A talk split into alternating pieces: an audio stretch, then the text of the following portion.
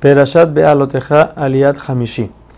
Ahora veremos el primer viaje del pueblo, el, 20, el día 20 del mes de Iyar, del segundo año de la salida de Egipto. Se movieron de Har Sinai hacia el desierto de Parán, donde más adelante pecaron pidiendo carne. Como vimos en Perashat Mamidbar, asimismo era la forma de movilización, solamente que aquí la Torah nos va a especificar cómo se movían los Levim. Primero empezamos con Yehuda, la tribu de Yehuda salía de primero. En ese momento entraban los Koanim al Kodesh y cubrían todos los utensilios más santos, como ya habíamos visto antes.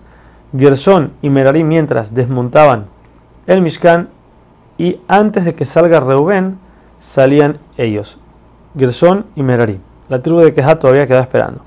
Luego salía Reubén y después de Reubén salía Kehat con los utensilios más santos.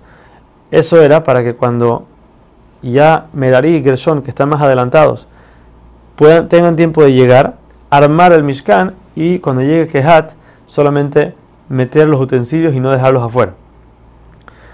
El último grupo se le dice que eran los recolectores. El grupo de la tribu de Dan eran los recolectores, ya que como eran los últimos, entonces cualquier cosa que se le caía a alguien, ellos recogían y se lo, devolvían después. De aquí surge una discusión entre los rabinos de qué forma viajaba el campamento. Como sabemos, el campamento era un cuadrado grande. Cuando viajaban, hay quienes opinan que así como acampaban en cuadrado, también viajaban en cuadrado, ya que hay un pasú que dice, Kaasher Yahanu Kenisau, como acampaban, así viajaban, quiere decir la misma forma como acampaban, así también se viajaba. Otros opinan y lo aprenden de este pasuk, que Dan era el que recolectaba, que no puede ser. Si va a recolectar, solamente puede recolectar lo que está enfrente de él, todo lo que está alrededor no puede. Por ende, tiene que ser que cuando viajaban se formaba una fila y Dan era la última tribu. Antes de empezar el viaje, Moshe le pide a su suegro Yitro que se quede con ellos para entrar a la tierra de Israel. En esta ocasión, Moshe se incluye entre los, entre los que van a entrar a la tierra de Israel. Le dice, vamos, entra con nosotros a la tierra, ya que todavía no se ha decretado que no va a entrar. El plan original era que en tres días tenían que entrar a la tierra de Israel. Solo que por las quejas que tuvieron más adelante, como veremos ahorita, perdieron el mérito y no fue así. Yitro decide regresar a su tierra con su familia y sus bienes, aunque Moshe le insistió que se quede con ellos, ya que si se va, la gente que va a decir, que Yitro no, quiso, no quiso seguir con el pueblo, ya que él sabe que va a llegar a la tierra de Israel y no va a recibir tierra, porque él no viene de las doce tribus, entonces no tiene, no tiene por qué recibir tierra y por eso se fue. Entonces Moshe no quería que la gente hable mal, por eso le dijo que se quede, pero Yitro igual se fue.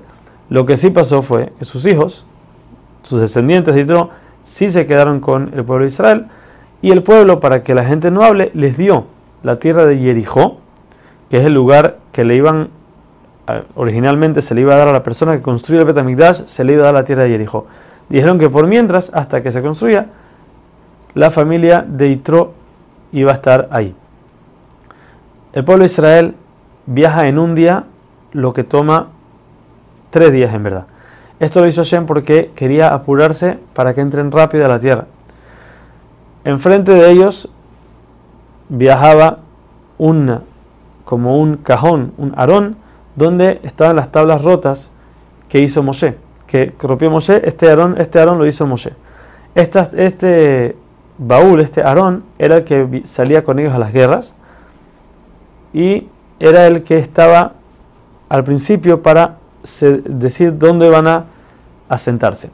La Torah nos dice, nos repite siete veces que había nubes que los cubrían para enseñarnos que había siete nubes, cuatro a los lados, una abajo, una arriba y por último una enfrente que era la que aplanaba las montañas, rellenaba los valles y mataba cualquier animal peligroso que haya en el camino.